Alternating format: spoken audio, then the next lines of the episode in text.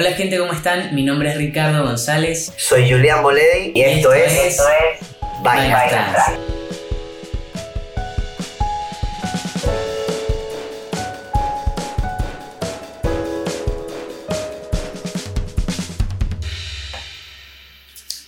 Bienvenidas a la tercera temporada de Vainas Trans. A partir del episodio de hoy, como se habrán dado cuenta, me va a estar acompañando Julian. Y bueno, empecemos. Siguiendo un poquito igual la estructura que venía manejando en las otras temporadas y que no me desagrada del todo, eh, yo me preparé aquí con unas definiciones de nuestro amigo Wikipedia y nuestro super amigo el diccionario de la Real Academia Española. Este, y bueno, nada, espiritualidad. eh, el diccionario de la Real Academia Española lo define como la naturaleza y condición espiritual, una cualidad de las cosas espirituales. Entonces tenemos que buscar la palabra espiritual para saber qué nos está diciendo, ¿no? Buscamos espiritual, perteneciente o relativo al espíritu, ¿ok? ¿Qué es espíritu? Espíritu, principio generador, carácter íntimo, esencia o sustancia de algo, ¿no? O sea, creo que esa es como la acepción general que tenemos de, mm, de lo que es la espiritualidad. Claro, como la sustancia de algo. Lo resume como eso, la esencia de algo, contenido. O sea, básicamente, bueno, obviamente nosotros en este sentido vamos a hablar de nuestra experiencia humana, de lo que es la espiritualidad, para nosotros, básicamente. Y, y nada, y eso. Y es desligado obviamente del dogma, parece un poquito, o sea, alguien de repente dice espiritualidad, gente trans, oye, ¿qué es esto? Es una locura.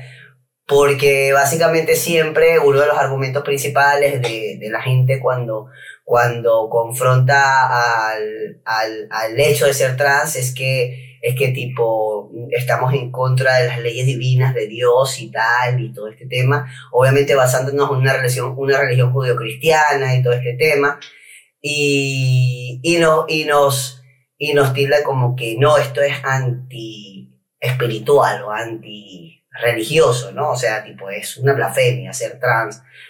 Pero yo me, yo, yo, yo me, me identifico mucho con una frase, eh, no recuerdo bien de quién es, pero me identifico mucho con una, una frase que dice, somos seres espirituales viviendo una experiencia humana. Entonces, eh, Claro. claro, entonces, eh, en esencia sería como eso, ¿no? Somos eh, eh, no podemos no ser espirituales. Somos, somos esto y estamos viviendo esta experiencia humana y, y por lo tanto toda experiencia humana atraviesa lo espiritual, ¿no? Sí, o sea, para mí es como, bueno, nada, el, el humano creó todo lo que conocemos como todos los nombres, que todas las cosas que nombramos a partir de la experiencia, entonces, bueno, tuvo una experiencia específica, experimentó algo, observó algo, o sea, digo el humano como el ser humano, eh, a lo que le llamó espíritu, incluso alma podríamos buscar también cuál es la definición, pero como que colectivamente lo que definimos es como es algo que va más allá de la materia, ¿no? Es algo que, no refiere a lo, a lo corpóreo, quizás, o que trasciende lo corpóreo.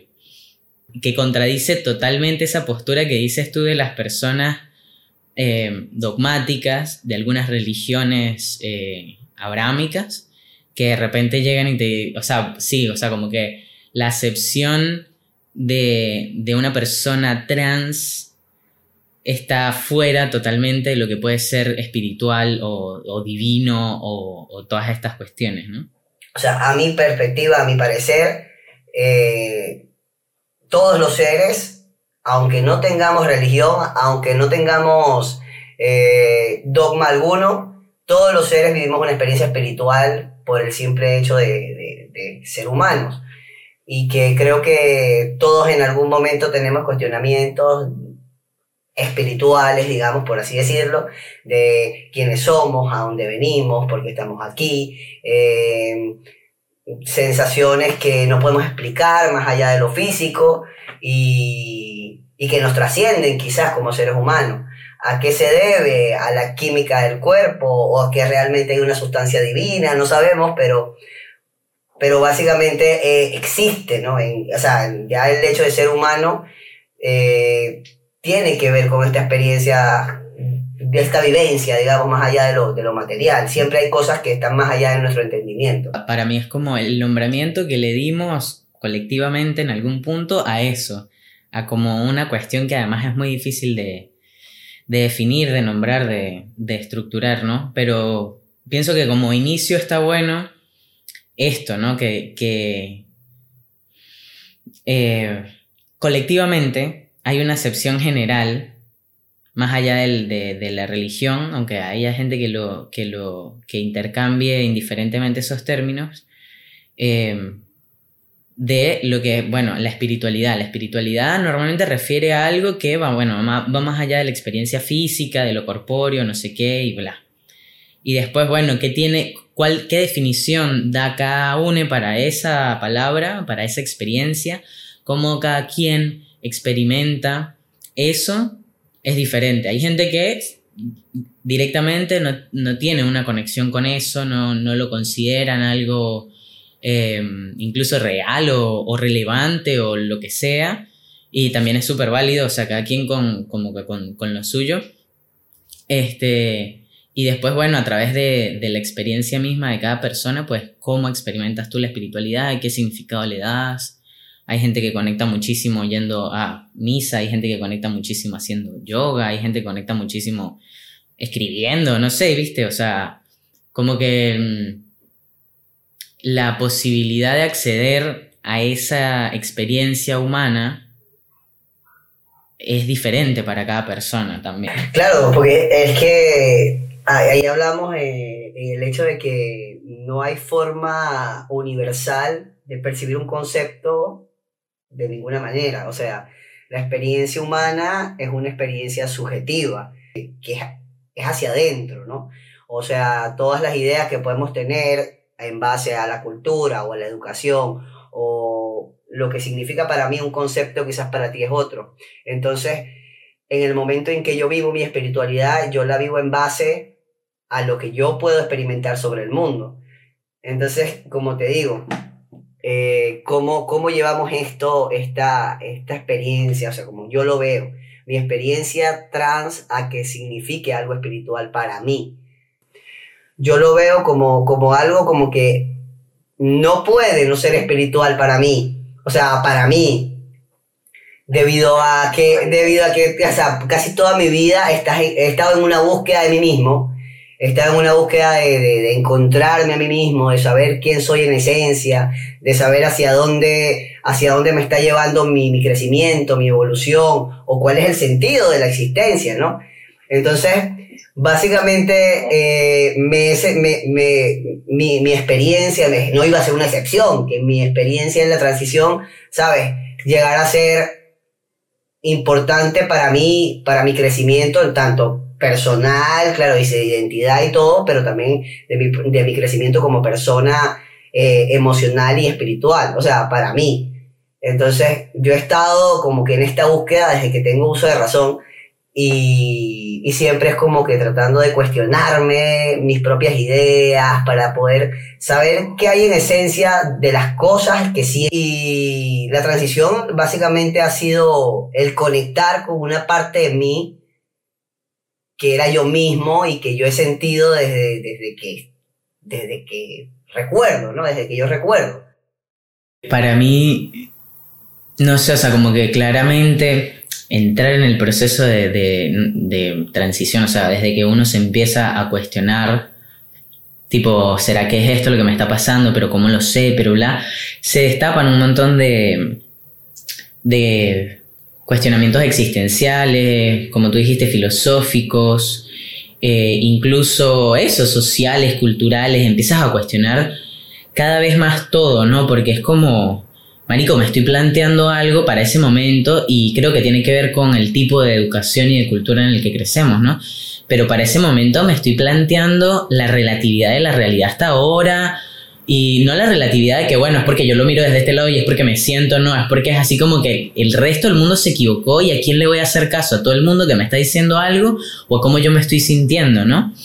Entonces, el nivel de cuestionamiento de todo es tan elevado Y ahí, es donde entra el papel como que espiritual del, de la vivencia trans, ¿no? Porque es como que como nada tiene certeza en ese punto, para mí fácil, mi experiencia fue así, este, hay un punto de cuestionamiento de tantas cosas que todo pierde mm, la seguridad que tenía previa a su cuestionamiento y todo se diluye tanto y tal que como que algo te tiene que, como dijiste tú, anclar. O sea, de algún lugar te tienes que aferrar, algo tiene que tener algún tipo de veracidad, algo tiene que ser el diferenciador entre lo que es real y lo que no es real para tú volver a reconstruir y volver a responder todas esas preguntas que cuestionaste, ¿no? Y ahí es donde para mí entra como esta cuestión espiritual, porque es así como, chamo, ya no quiero seguir respondiendo mal las preguntas simplemente por tener una respuesta, entonces me abro genuinamente a la verdad mía, a mi verdad, pues. Y ahí es como que esa conexión, como ese anclaje, es que la palabra es perfecta, marico.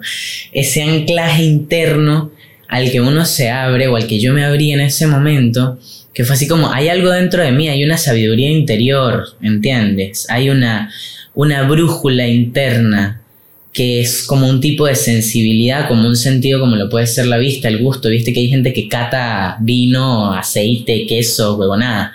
Eso es una habilidad desarrollada. Y es un sentido. ¿Y por qué entonces no pueden haber otras habilidades sensoriales que no puedan ser también entrenadas, no? Entonces esa cuestión, esa brújula, esa cuestión interna de gut en inglés, así como las agallas, tipo, tú, tú, para mí es el estómago. Así que, que, que tiene a veces certezas que uno no puede explicar, pero, pero que son reales. Eso a mí me parece que es así como, marico, te estás, pues, para mí la espiritualidad es la búsqueda de algo, de alguna respuesta, alguna verdad. Personalmente en algún momento, este, nombré la espiritualidad como algo, o sea, a Dios. Dije, cuando era adolescente, decía muy prepotentemente, el hombre creó a Dios porque necesitaba algo en que creer. Y yo lo decía como superado, así como, ¿sabes? Como que yo no pertenezco a esa clase de gente que necesita algo en que creer. Y de repente la vida te pone la huevonada difícil donde, bueno, te das cuenta que la vida no tiene sentido, qué sé yo, es como complicada esas cuestiones de existir y qué se va. Y es como, ah, bueno, o sea, es una, una necesidad genuina tener una dirección, tener fe y bla, y bueno, ahí la libertad de culto que, que la gente pueda o no ejercer, este, pero para mí fue más significativo que, bueno, encontrarme con una religión o con una fe, un dogma específico, sino fue como, hay una, hay una fuerza interna, hay una, energía interna ahí que responde y que va más allá y tal. Y, encontrarme pasando por, por, el cuestionamiento de mi identidad de género y por todo lo que eso como que detona internamente, de lo único que pude, gracias a la vida que yo ya antes me había acercado un poco a la espiritualidad y alguna herramienta tenía, ¿no? Pero lo único que eso fue, nada, bueno, o sea, si no hubiese sido por la espiritualidad, por la, capacidad de conectar con, esta cuestión, em, no creo que hubiese podido atravesarlo de forma tan íntegra, pues. Sabes que eh, es interesante eso que dices porque hay, hay esta, esta afirmación, o sea, digamos, que, que dice que la gente trans quiere ser algo, o que la gente trans aspira a ser algo. Y cuando tú lo ves desde, desde esa perspectiva, entiendes, o sea, y obviamente lo sabes dentro de ti, es, es, que nunca pretendiste ser algo, es que siempre eso, eso estuvo ahí, y siempre fuiste eso, y siempre eres eso. Entonces no hay un querer ser algo, hay un ser algo, ¿entiendes? O sea, para mí, ¿no? Es como, como que es muy sencillo, obviamente, para la gente cis que dice, bueno, yo soy esto, y no, no ha tenido que cuestionarse eso porque siempre se ha sentido lo que es. Y tú siempre te has sentido lo que eres. Es que no es que nunca has querido ser otra cosa. Siempre has querido ser lo que eres. Y eso es el, problema, el, el, la única disyuntiva ahí fue, esto soy yo, en esencia soy yo, pero ¿cómo? Pero que todo el mundo me dice que yo no soy esto. ¿Entiendes? Entonces, claro, el, el, el, el, tema es decir, bueno, obviamente somos seres sociables y, y, si somos, cuando somos pequeños, obviamente nos, no, nos dicen esto es, esto es, esto es, esto es, tú dices, bueno, de repente soy yo el que está equivocado, ¿no? Pero entonces atender a ese llamado interior, atender a ese llamado que solamente tú sabes, primero es encontrarte contigo mismo, porque para poder empezar, digamos, a transicionar o a tener el valor de decirle al mundo, mira, o sea, yo no estoy de acuerdo con lo que ustedes creen que soy yo, porque realmente esto soy yo, es un paso muy grande, ¿no? Y es un paso de autoconocimiento, y es un paso de, de, de, introspección. Entonces, es, es un trayecto espiritual que tienes que pasar. Eh, y, y, como todo camino, o sea, digamos, como todo camino espiritual, como todo camino de realización, obviamente que hay baches, obviamente que es difícil, obviamente que te vas a, encontrar con mil cosas y que obviamente te transforma internamente y, y luego cuando, o sea, cuando, sa cuando sacas y cuando dices, bueno, ya, o sea, mi voz es esta, yo me escucho a mí mismo, mi voz es esta, entonces yo me paro desde otra posición ante el mundo, porque esta es mi voz y yo sé que todo el mundo puede pensar lo que sea, porque obviamente no, no es como que vivamos en una ilusión en, en, que no entendemos el contexto en el que vivimos, vivimos en este contexto. O sea, me da risa porque la gente es así como, o sea, las personas cis rancias, obviamente no todas las personas cis, pero que es así como que, ay, bueno, pero es que tú no sabes, o sea, tipo, no viste biología en bachillerato, no sabes lo que es un hombre y una mujer. Y siento que realmente las personas trans que hacemos, porque de nuevo, no todas las personas trans tienen los mismos cuestionamientos que tenemos nosotros, ni les conflictúa, entre comillas, porque yo no siento que haya sido un conflicto, más bien, bueno, agradezco la... I, I appreciate the right, este, pero que es así como que, ay, bueno, no saben lo que es ser mujer y que es ser hombre, es tipo, ah, tan básico que es, y es como, nosotros que nos hemos cuestionado tanto y que, y que hemos pasado por este, este peo, creo que somos los más conscientes de lo que significa en la sociedad ser hombre y ser mujer y cuáles son los roles y un montón de cosas. O sea, como que... Nada, o sea, cuando el momento en el que yo me di cuenta, marico, de verdad le asignamos géneros a los olores, huevón, ¿qué es esto? O sea, la cuestión es para mí, digo, a ver, Em, todos esos cuestionamientos de, de, la, no sé, de la cultura, del sistema social en el que habitamos y todos los cuestionamientos además internos que se nos juegan, porque no nos vamos a caer a coba, no venimos del vacío y nosotros también tenemos una transfobia internalizada, o bueno, no voy a generalizar, perdón, yo me reconocí con una transfobia internalizada en algún punto y es algo que, que que bueno, que también se le presenta a uno como, como dificultad, quizás en ese camino. Pero mm, que más allá de todas esas cuestiones, o sea, cuando no tienes certeza de nada, y que es para lo que sirve la fe y la espiritualidad, ya sea instrumentalizado para las masas y qué sé yo, o ya sea como una herramienta personal que cada quien dirige, que es como debería ser, me parece a mí, ¿no? Este, mm, pero es, eso, en la incertidumbre, no sé, cuando se te muere un familiar, un cercano, o te despiden de un trabajo, cuando pasas por una cuestión así que te mueve los cimientos, y más cuando cuestionas tipo la base de tu identidad. Y no cuestionas, cuando cuestionas tu identidad de género, muchas veces no solamente cuestionas tu identidad de género, sino que muy probablemente también entonces cuestionas, no sé, tu pertenencia a tu nacionalidad, cuestionas no sé, los, gustos que tienes, la sexualidad también obviamente también entra ahí. Y mm, ante la incertidumbre, como dije, la, la, no certeza de nada, de lo que ya habías sentido que estaba respondido, pero que en realidad siempre fue una respuesta ajena y nunca fue una propia. Marico, uno está en el medio del mar. Eh, sin, sin nada, ¿no? Y, qué mejor explicación de una crisis existencial que esa. Este, y son precisamente en esos momentos en los que mucha gente se ha encontrado con, con esto, ¿no? Con, con, su capacidad espiritual. Es una cualidad, considero yo, pues, eh, lo entiendo de esa forma, como una cualidad particular. No es un dogma, no es una religión, no es una práctica, aunque se puede acceder o se puede conectar con eso a través de, de prácticas, claramente no es eso, sino que es como una capacidad humana.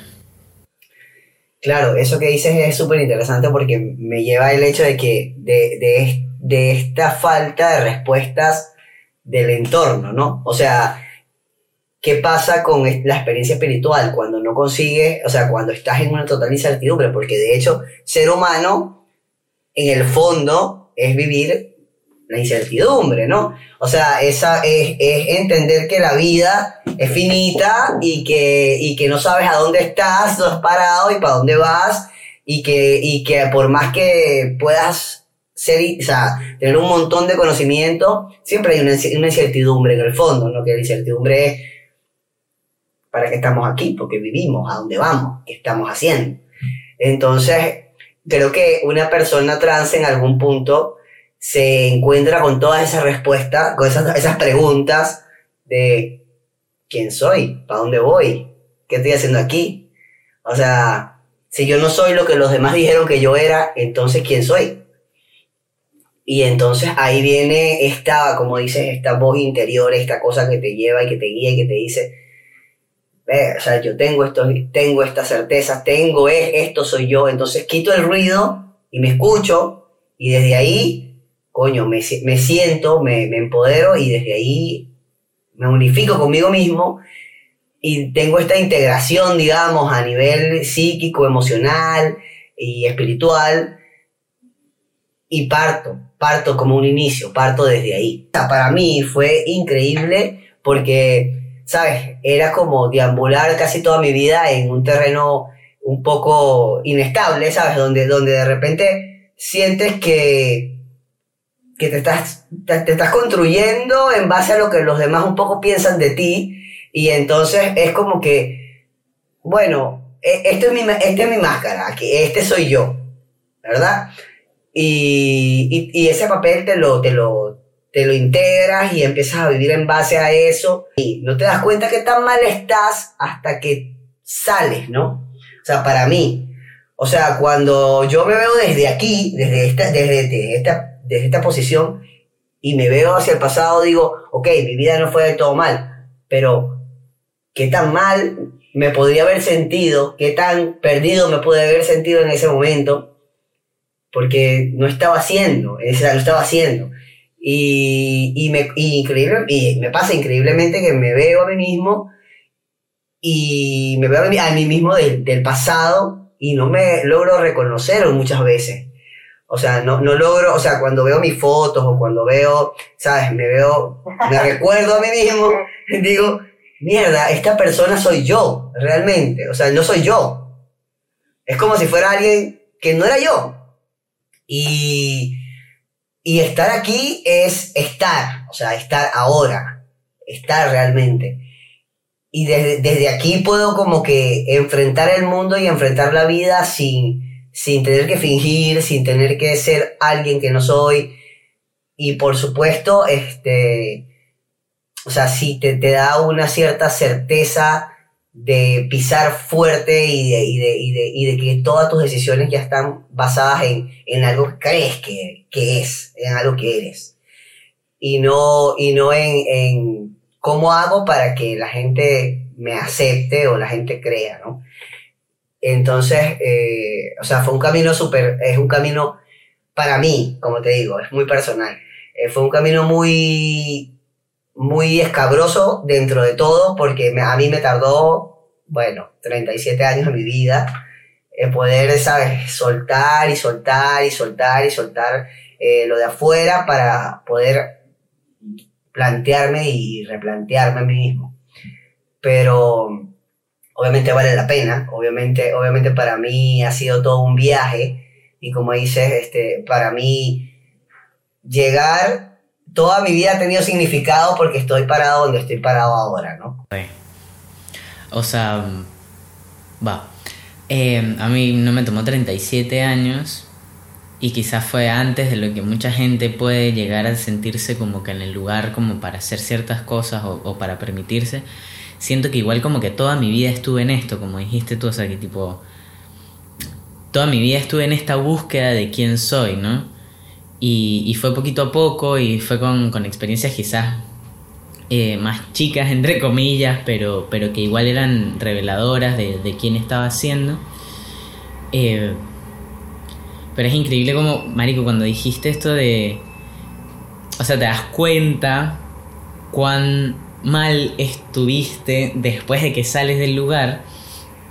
O sea, yo no fui la persona más feliz de mi vida antes de mi transición y eso lo acepto, pero tuve una vida bastante privilegiada y, feliz dentro, alegre pues, ¿no? O sea, pero yo siempre tuve una inconformidad y siento que igual los, los seres humanos siempre vamos a tener un nivel de inconformidad con la vida y qué sé yo.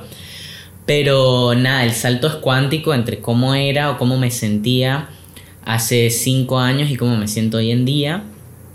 Pero particularmente cuando dijiste eso, yo me remití. Fue al, al, al periodo en el que yo empecé a cuestionarme mi identidad. Eh, hay mucha gente que pasa por esto, estos periodos como muy rápido, ¿no? O sea, eso he visto yo o eso, esa es la narrativa que yo he recibido.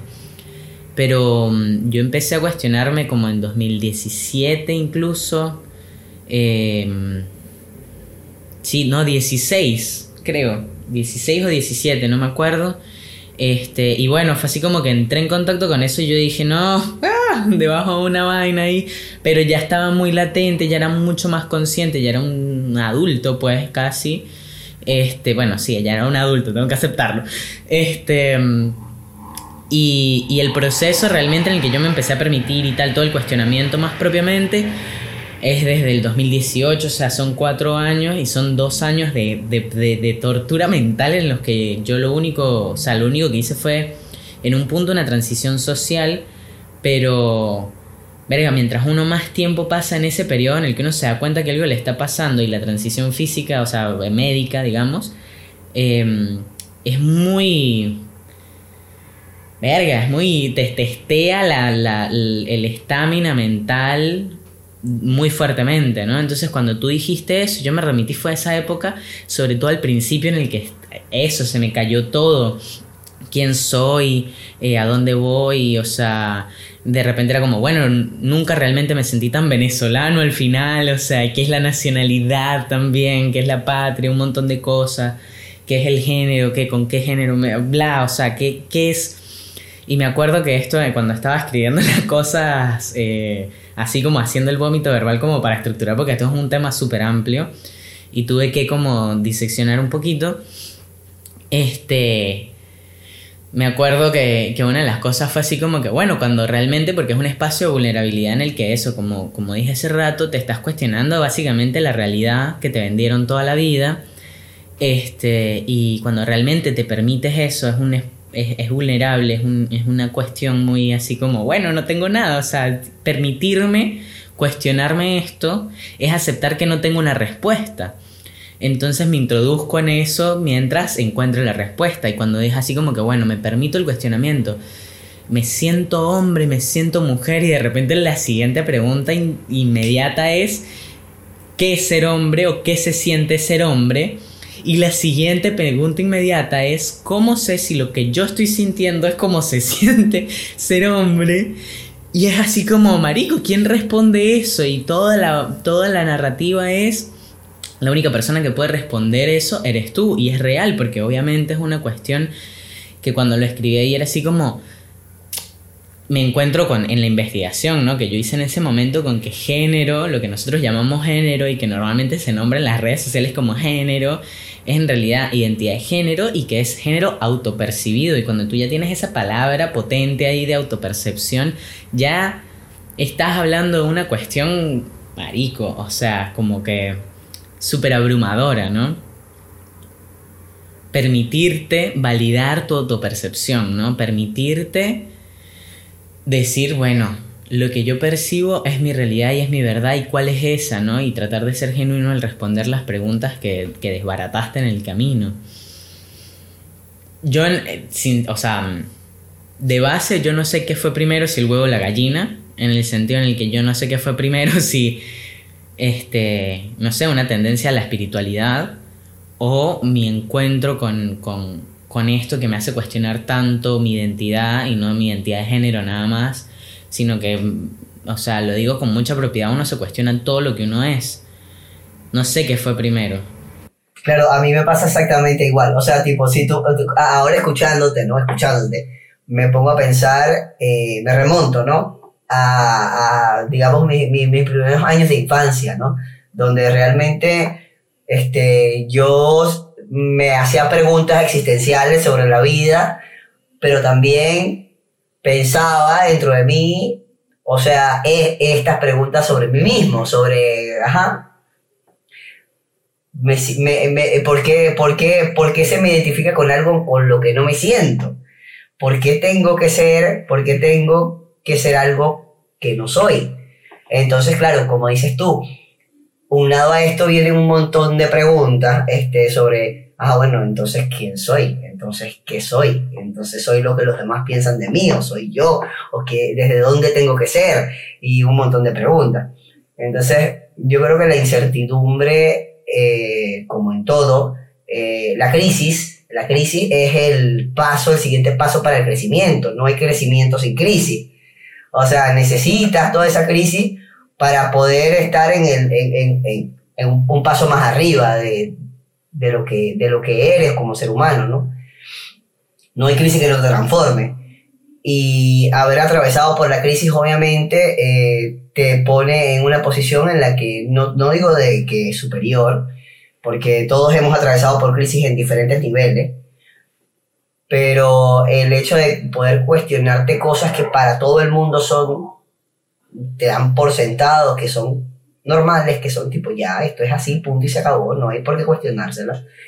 Entonces, te hace cuestionar, te, te hace que tu piso se mueva un poco más, ¿entiendes? Como que el piso donde todo el mundo pisa firme y donde no hay cuestionamiento, para nosotros de repente sí hay. Entonces, coño, esta aire se está moviendo. Y, y desde ahí, coño, eh, te deja te abre, te abre, obviamente, te abre obviamente la perspectiva, este, y, y te da un, un, entendimiento que no digo que, y no hablo de que a toda la gente trans le pase lo mismo, pero de repente, de repente esa fue mi vivencia. O sea, que a mí desde ahí, desde, desde que ya ese backup de, de, de encontrarme a mí mismo, de espiritualidad, de cuestionamiento, y plantearme la identidad de género, años después de que lo he sentido, obviamente, muchos años después de que lo he sentido, me, me deja en el, ajá, ¿y ahora qué es esto? Y te lo digo, y, lo digo desde que, mira, o sea, poder integrar todas esas cosas, poder cuestionar todas estas cosas, como dices, hay cosas para las que no tengo respuesta todavía. Y ahí viene, ahí viene, la, ahí viene el tema de, ok, me las cuestioné, todas pero muchas de esas no tuvieron respuesta nunca. O sea, muchas de estas no fueron certeza. Muchas de esas fueron, bueno, no sabemos, ¿entiendes? Pero lo único que puedes hacer es como, ah, bueno, desde aquí soy yo, ¿entiendes? Este soy yo y desde aquí, desde aquí siento y desde aquí existo, ¿no? Y creo que, eh, no sé, hablando de la esencia, de, de, lo que hablamos al inicio, de conectar con tu lado espiritual, de que tú en esencia eres algo, creo que, que a partir de ahí encontrar eso que, que, te hace único, que te hace, que te hace tú, es conectar con tu lado espiritual, es conectar con lo que eres y obviamente en nuestro caso es conectar con... Claro, y es que es esto que, que dices vos de de, ok, yo tampoco respondí. Yo no sé si respondí una de las preguntas. Creo que ninguna, huevón. O sea, si soy sincero, ¿entiendes? Es así como yo entendí el contexto, como dijiste tú hace rato, de un montón de cosas y dónde vivimos y cuáles son las percepciones, acepciones y atributos asignados, bla, no sé qué. Bueno, entiendo un montón de un montón de vainas, pero ¿quién dice y cómo definimos entonces si yo lo que siento es sentirme hombre o no y tal y bla y qué sé yo y tal y que esto y bla? O sea, cualquier respuesta que pueda dar o que haya llegado a dar hasta este punto, igual siempre es una respuesta, como siempre para mí, es individual, pero pero la cuestión no fue responder la pregunta y es una cuestión que en ese momento del inicio del cuestionamiento uno está loco por tener, ¿no? Tipo, quiero la respuesta ya. Y yo encontré en, en mi experiencia que no encontré respuestas, encontré pasos, ¿entiendes? A partir de esta conexión que yo trato de verbalizar, pero sé que es imposible, pero yo lo intento, yo lo juro, que es una guía interna, ¿no? Hay una parte de uno que si uno tiene la capacidad afilada, la escucha más fácil y si no, pero esa está ahí, o sea, es como una dirección, una, una, sí, una direccionalidad este, que lo lleva a uno a lo que uno realmente quiere y en el fondo quiere y desea, ¿no? Y que es difícil conectar con eso y tenerlo ahí em, como latente como para poder escucharlo. Pero claro, a partir de este desmantelamiento de un montón de cosas y esta apertura y esta vulnerabilidad que es así como, bueno, que está lo que tenga que ser, pues bueno, uno permite también cosas que sucedan. Entonces no encontré respuestas, no fue que de repente una voz me dijo, el secreto de ser hombre es... Somos, ¿eh? Pero, claro. Lo que sí encontré fue mi deseo, ¿no? Que es lo siguiente que yo quiero hacer con respecto a esto, qué me daría mi calma, qué quiero, bla, cuáles son mis necesidades.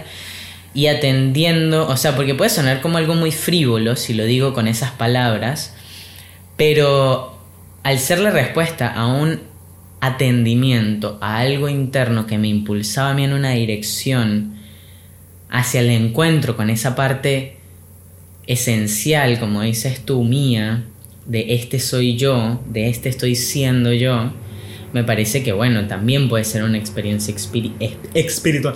También puede ser una experiencia espiritual eh, vivir este proceso porque bueno, uno conecta con, o sea, si es del deseo, si es lo que uno quiere, si es la persona que estas cosas le atraviesan, una persona que pasa por el cuestionamiento de su identidad de género puede eh, aprovecharlo, integrarlo, absorberlo de una forma en la que le conecte con esto, una esencia, una, un, algo que va más allá de, bueno, cómo me veo, porque toda la sociedad es como, ay, sí, esto, esto, lo otro, lo otro, no vamos a decir los nombres porque nos cancelar.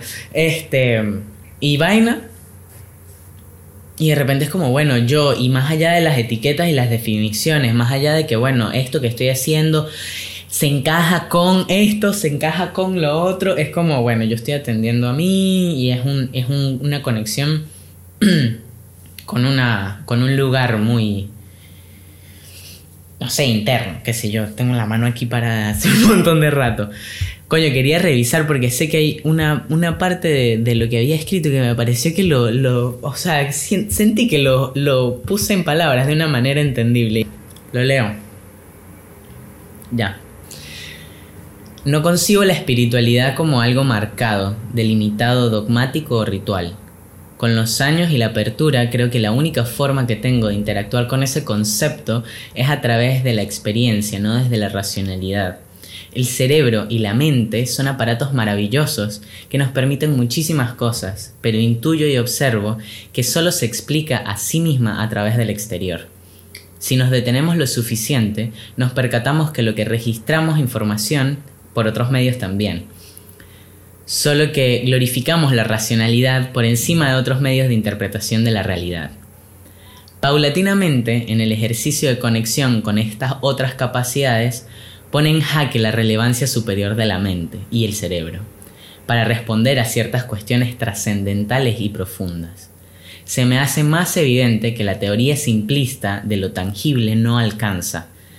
No es la espiritualidad, digo, perdón, eso es la espiritualidad, el reconocimiento de que no somos solo átomos agrupados en patrones específicos, sino que hay algo más operando dentro de este fenómeno que llamamos vida, y buscar entrar en contacto con eso, conocerlo, ejercerlo y honrarlo. Boom, bitch. Arre.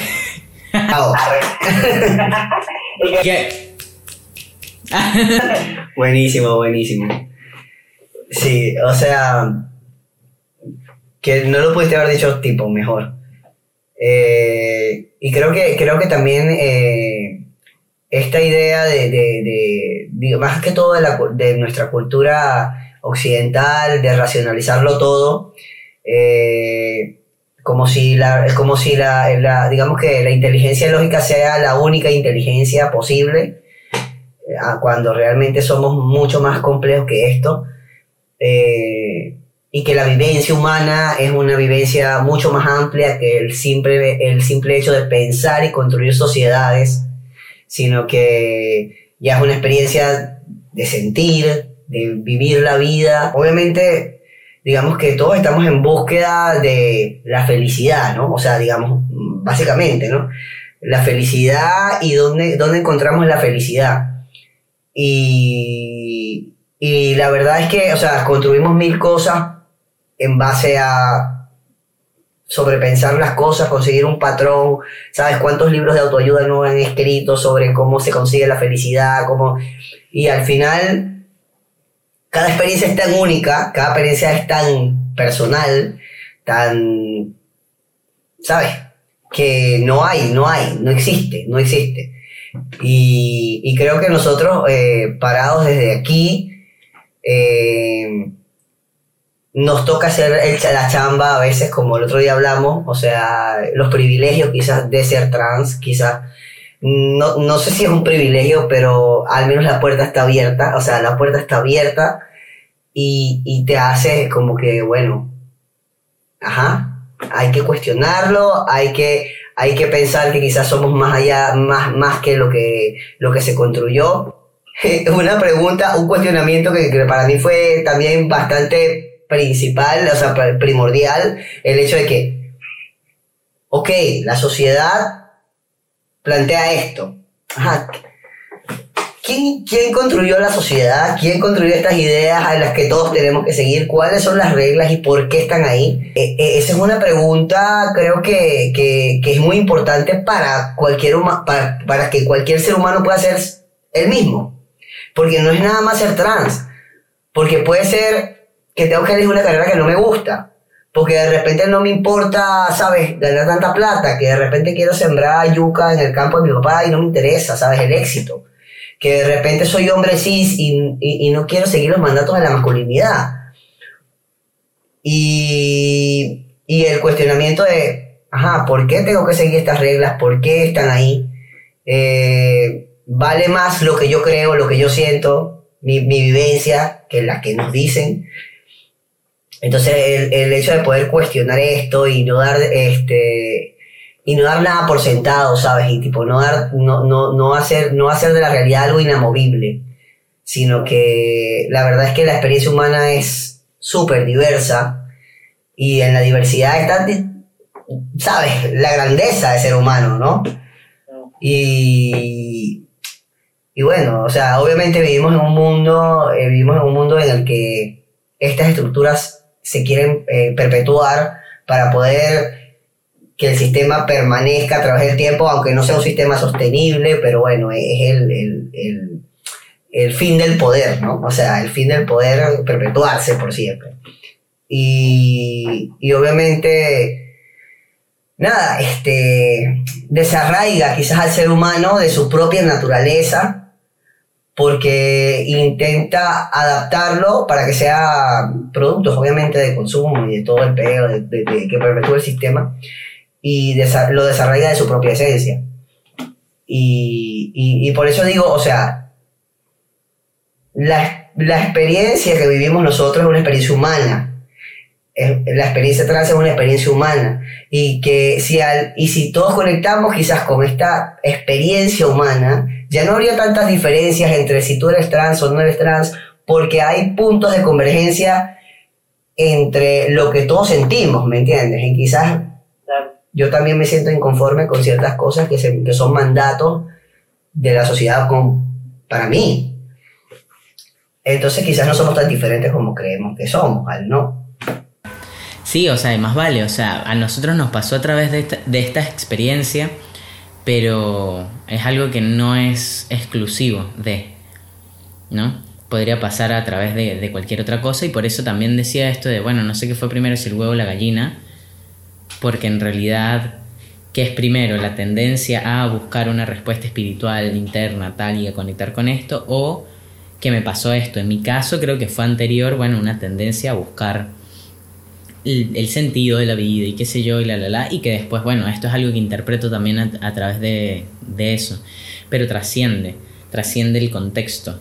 Es, es, es, eso que experimentamos cuando como dijiste tú no sé tengo que encontrarme en la disyuntiva entre si seguir el mandato familiar ponele o bueno hacer lo que realmente quiero o seguir con el mandato de la sociedad o hacer lo que realmente quiero. Bueno o sea ya que estamos hablando de eso parte del, del de la intención quizás de, esta temporada es eso, ¿no? Como que también borrar un poquito las líneas de esto es una experiencia trans y esto es una experiencia cis o esto es, son experiencias humanas, como dijiste vos, y, y nos atraviesan a todos y, y también quizás verlo desde esta perspectiva, porque quizás me pasó un par de veces con algunas personas que no entendían muy bien el, el, mambo de, de, bueno, trans, no trans y qué sé yo, y de repente es así como que se lo explicas desde este lugar, ¿no? Desde, es como, bueno, es una cuestión esencial, yo estoy respondiendo a algo que, que reconozco dentro de mí y tal, y hay gente que lo entiende aunque no, no, no, no compaginen en ninguna otra eh, no sé, eh, estructura de pensamiento, ¿no? Pueden no tener el mismo partido político, no pueden no tener la misma religión y vaina, pero escucharlo de esta forma también es así como, ay, bueno, a mí me ha pasado, ¿no? Que reconozco lo que me dijo la sociedad o mi familia o el mandato y tal, un montón de tiempo y de repente conectar conmigo es como todo un, un proceso difícil y también muy retributivo, pues, o sea, deja muchas cosas positivas cuando, cuando lo atraviesas profundamente. Y que más allá de por, por qué vienen determinadas las diferencias, es darse cuenta de que las diferencias son muchísimo menores que las coincidencias, o sea, las cosas en las que somos parecidos. O sea, como que sí, obviamente yo puedo pensar o tener conceptos diferentes de una persona que nació y creció en India, obviamente, pero las cosas que nos van a unir como seres humanos siempre van a ser muchísimo mayores, ¿no? Uno lo ve cuando... A mí me ha pasado, no sé, en Buenos Aires es una ciudad que está llena de, gente de todos lados y además hay, eh, no sé, círculos, circunstancias sociales en las que uno más se conecta con gente que no es de acá y que no es de la misma cultura que uno y qué sé yo. Y que es así como, no importa de qué continente seas, ni qué idioma hables, ni, nada, ni qué religión o postura política. O sea, cuando tú te pones a hablar con una persona, lo más probable es que puedan tener puntos en común a diferencias irreconciliables, ¿no? Y obviamente uno tiene que reconocer que hay gente con la que tiene diferencias irreconciliables, pero la mayoría del tiempo las coincidencias son más que, que las que no, en esta cuestión como de, de la humanidad, ¿no?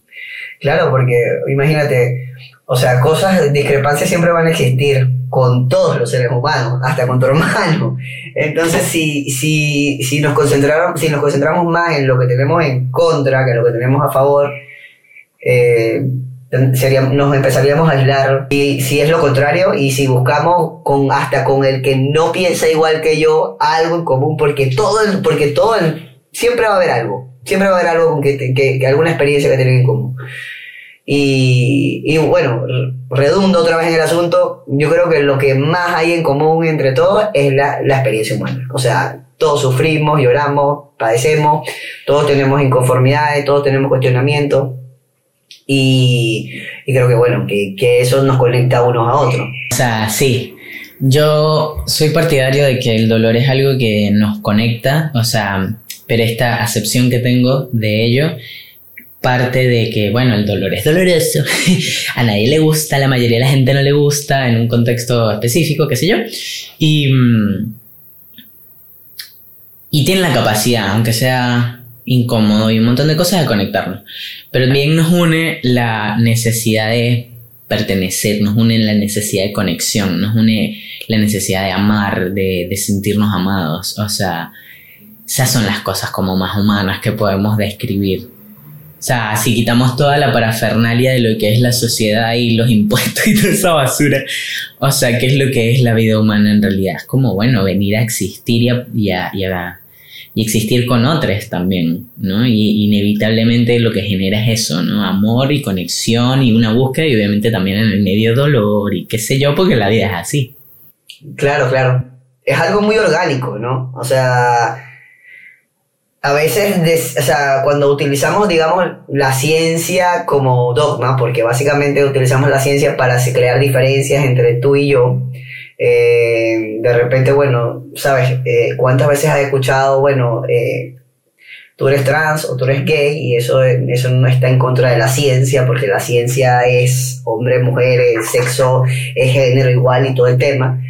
Eh, y no nos damos cuenta que inclusive la misma biología es la que nos está uniendo como seres humanos, porque si nos vamos a lo más, a, lo, a la raíz de todo, o sea, biológicamente, básicamente todos tenemos los mismos instintos, las mismas sensaciones, eh, y que todo, y que toda, y que, y que claro, ya va, que, que, que digamos que el estímulo al cual reaccionamos todos es diferente. Y muy personal el, el estímulo que genera la reacción, pero que la reacción humana es básicamente la misma, ¿no?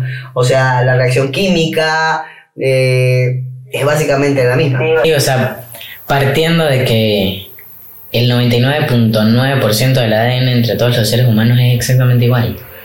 Entre todos los seres humanos, el 99.9. O sea, tipo, nos vamos a enfocar en serio en el 0.1. ¿En serio? Nos vamos a enfocar en eso. en que somos diferentes. En, o sea, tipo, no, es un montón. Es un montón. Y ahorita que dijiste esto, así como que, bueno, el reconocimiento y vaina. Otra parte como que, que yo asocio muchísimo de, de la, de la experiencia trans, o sea, de la vivencia trans como una experiencia espiritual, es el hecho de que en algún punto empecé a experimentar esto que es euforia de género.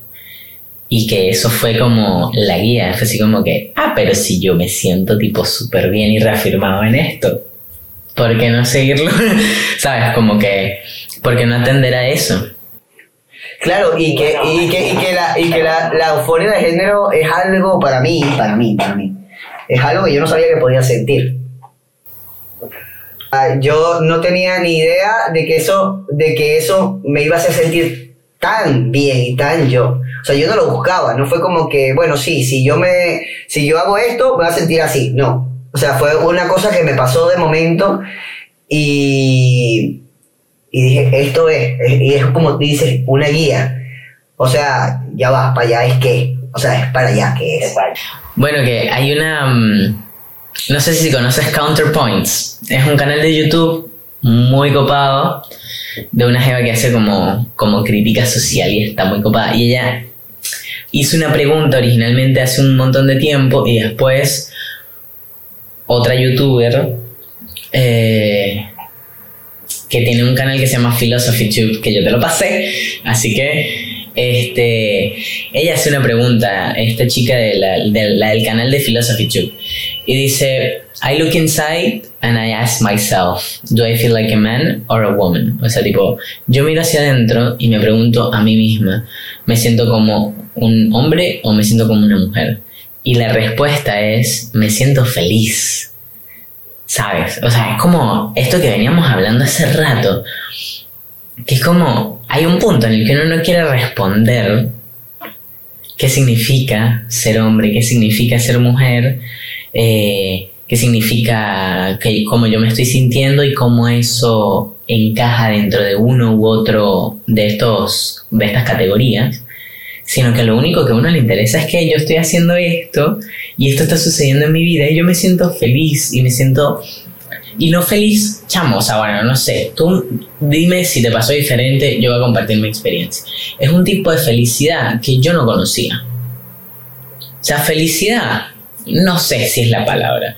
Porque, o sea, felicidad puede ser, pero es- entonces siento que todo lo que sentía antes en mi vida, antes de eso, era alegría. ¿Sabes? Era como algo alegre, algo bonito, algo tal, pero esto es otro peo. O sea, es otro peo la calidad de vida mental y emocional que yo tengo a partir de que yo transicioné médicamente no tiene precedentes en mi vida. Es así como yo nunca, o sea, y lo, en estos días, viste que yo cumplí años en este mes y vaina, y nada, como que escribiendo una huevonada, de repente fue así como, lo que te dije a ti hace tiempo, fue así como, yo o sea, soy más feliz de lo que jamás pensé que iba a ser capaz de ser feliz. O sea, esto trasciende mi capacidad imaginativa de, de hace 5 años, 10 años, 20 años. O sea, es, soy más feliz de lo que jamás imaginé. Esto yo no lo conocía y obviamente esté bien, esté mal para la sociedad, y esto lo digo sin ningún tipo de responsabilidad, no me hago cargo. Este, no me hago cargo. Pero, pero es así como, o sea, la, verdad hay un punto en el que también un poco me chupa un huevo si estoy bien o estoy mal. ¿Entiendes? Y si me entienden o no me entienden. Es simplemente como que, marico, esto yo estoy sintiendo, yo siento en este punto que es así como que si es lo único que yo vine a hacer en esta vida fue llegar hasta este punto de mi realización personal, digo, y esto es todo lo que logré. Yo soy feliz, weón, yo no necesito más nada. O sea, es como, listo, ya, llévenme, llévenme. Es que es, como un momento en el que en el que todo termina encajando, ¿no? O sea, y que todo y que muchos por qué empiezan a decir, ah, ok, ya, entendí.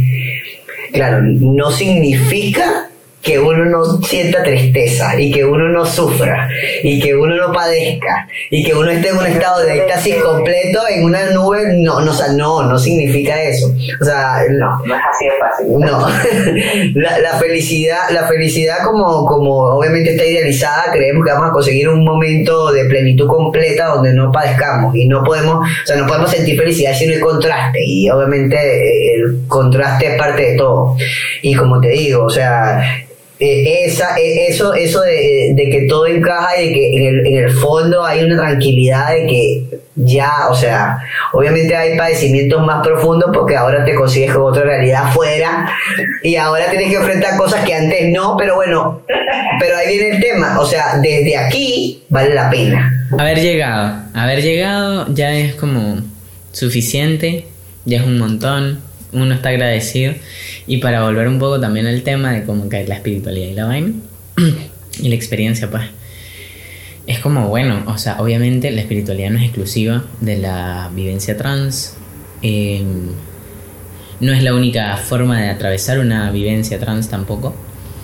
Em, pero puede serlo. Puede ser, puede ser una, una opción para, por lo menos para nosotros dos, una de las muchas cosas que compartimos que nos pasó de esa forma que lo sentimos de esa forma y que, y que tiene su raíz para mí, o sea, ahorita hablando contigo, habiendo ya escrito eso hace un montón de, días y, y, hablando ahora con vos, este, para mí la conexión es en eso, o sea, tipo, pasar por un cuestionamiento el que, es, el que se lo permite y el que lo quiere hacer, ¿no? Porque de nuevo, no todo el mundo, pero el que se lo permite y lo quiere hacer, pasas por un cuestionamiento de toda la realidad, básicamente porque es algo que está muy dado, es algo muy, muy dado por sentado dentro de nuestra sociedad.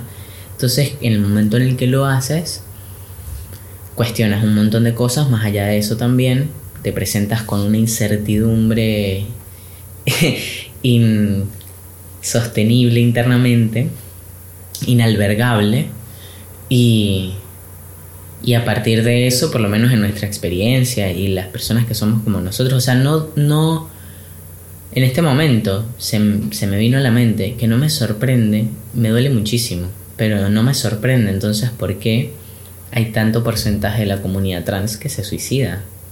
¿Entiendes? Porque la incertidumbre es inalbergable y porque además, sobre todo la gente que pasa, o sea, que, toma esa decisión, es porque no tienen un, un sistema de contención alrededor que les permita seguir atravesándolo hasta que, hasta que encuentras un, un paso, ¿no? Hasta que encuentras un pedaleo que te lleva hacia adelante, ¿no? Este... Pero para mí la conexión va por ahí, o sea, como que te presentas en un cuestionamiento, una incertidumbre y de repente lo único que puede surgir para salvarte de tanto es, o sea, sin juzgar las decisiones de la gente, pero yo lo veo de estas dos formas. Las dos opciones que tienes es no pararle bolas a eso y bueno, yo soy esto, tal, tu, tu, tu, tu, tu, tu, y haces una secuencia de cosas y sigues un patrón tiki tiki y no le paras bolas a esa mierda. O bueno, pasas por el, el umbral de incertidumbre que te separa de un lugar y de otro, pero del otro lugar vas a, vas a llegar quizás como con una fortaleza interna diferente o no, no lo cuestiono, pero bueno, es eso, en el medio de la incertidumbre que puedes hacer, sino buscar algo más allá de, lo que ya se te ha dado, que como el cuerpo, como las, reglas y los mandatos y un montón de cosas. Y en eso puede aparecer, puede aparecer esto. Y me parece que, bueno, ya estamos, hemos dado un poquito como que de spoilers de otros episodios. Este, pero es un poco como que mi argumento al decir que la experiencia trans, la vivencia trans puede ser un privilegio en algunos contextos, ¿no? Porque te puede abrir la oportunidad a la gente que no, e, que, no experimenta esa disconformidad, esa discordancia tan eh, intrínseca con respecto a cómo se siente y cómo la sociedad le trata, no tiene esa apertura de de repente descubrir un montón de cosas, ¿no? Creo que el ser trans en el fondo de todos nosotros es una certeza. O sea, creo que es algo que todos sabemos. O sea, y el, tema es que obviamente hay miedo, obviamente eh, cuando hablas de, de, de, o de todas estas cosas, es como, mm, es como sentir esa certeza dentro de mí, pero que todo el mundo me diga que no es verdad. Entonces, claro, es como, ¿sabes? Una disonancia ahí que, que no me deja terminar de ser yo. Porque si no fuera tan certero, creo que nadie haría la transición porque es un peo. Qué feo. Entonces es como, como eso, y yo creo que ahí viene el dilema, ¿no? O sea, sentir ese impulso tan certeramente y encontrarte con, un mundo que realmente eh, es tan lo contrario. Y, ahí viene el dilema, ¿no? Ahí viene el dilema. O sea, como digo, eh, para mí, si no hubiese sido tan... O sea, si no, fue, si, no, si no hubiese sido tan obligatorio para mí, no lo hubiese hecho. O sea, no lo hubiese hecho. ¿Para qué me voy a ganar todo el mundo de enemigo? ¿Para qué me voy a ganar todo? Voy a pelear, voy a, pelear, voy a tener que cuestionar un montón de vainas. No, no es una elección, obviamente. Es un, para mí, para mí es un, es un mandato de mi propia alma, como decimos, hablando de espiritualidad. O sea, de ahí no puedo no puedo, no puedo agarrar para otro lado, la verdad este es, es el único camino que yo podía seguir como ser humano. Y, creo que de ahí, de ahí se conecta todo, ¿no? De ahí conecta, de ahí conectamos con, con bueno, con nuestra vivencia a, partir de ahí, ¿no? Entonces, bueno, nada, para mí esto fue como, eh, creo que si, si otra persona, si otra persona que nos escucha, ¿sabes? Conecta con esto, la verdad para mí ya es mucha gracia, la verdad. Que bueno, ya nos ha servido para conectar con un montón de personas. Yo estoy súper agradecido por todo esto, la verdad. Este, pero sí. Y más allá de eso, pues, de, de, conectar, conectar, con otras personas trans que le haya pasado esto, es como, marico, esto es una experiencia humana. O sea, mi, mi, mi deseo en este momento muy genuino es conectar con personas. A mí me chupa un huevo eso, es transis, lo que sea. O sea, tipo... Sino con gente que experimenta la vida desde estos lugares. ¿Entiendes? Así que si les pareció útil, interesante o divertido, compártanlo porque nunca sabemos a quién le puede servir ni hasta dónde podemos llegar. Desde Buenos Aires y desde Lima, con mucho amor, hasta la próxima.